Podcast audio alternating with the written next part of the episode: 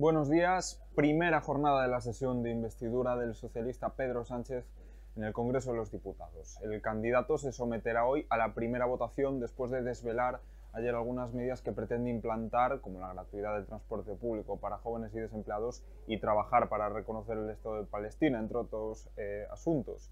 Después de un duro discurso en el que acusó a la oposición de sostener ideas reaccionarias, Sánchez defendió la amnistía ante la confrontación del proceso diciendo que las circunstancias son las que son. El popular Alberto Núñez Feijóo, al frente de la oposición, cargó duramente contra Sánchez y aseveró que la historia no lo amnistiará.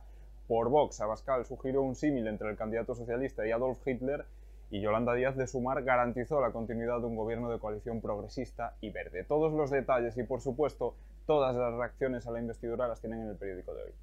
Pero seguimos, porque la provincia continúa su día a día.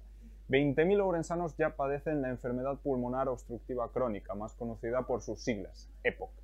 Afecta principalmente a fumadores y sus síntomas más notables son la fatiga y la dificultad para respirar. Nos explica más detalles ya nacido. Así es, en el Día Mundial de la EPOC hablamos con Hugo Gómez, neumólogo del Complejo Hospitalario Universitario de Urense.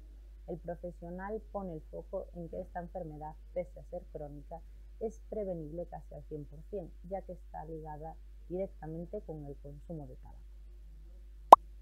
En provincia, la Mesa para Desenvolvimiento Renovable Industrial de Galicia muestra su apoyo al mantenimiento de la producción en la mina de Penouta. Esta mesa está integrada por asociaciones de todo el espectro productivo, desde empresas hasta sindicatos. Y en deportes, el Arenteiro ya tiene rival para la segunda ronda de la Copa de Rey. Los de Ocarballiño se medirán en Espiñedo con el Burgos, equipo de segunda división. Por otro lado, hablamos con Rubén García, capitán del CD Barco, para analizar la situación del equipo Valdorres y también con Miguel Sotelo, nuevo entrenador del Berín. Ya saben que pueden ampliar todos estos temas y actualizar toda la información prácticamente al minuto en nuestra edición de papel y en nuestra página web, laregion.es. Como siempre, gracias por estar al otro lado de la pantalla. Tenga un buen jueves.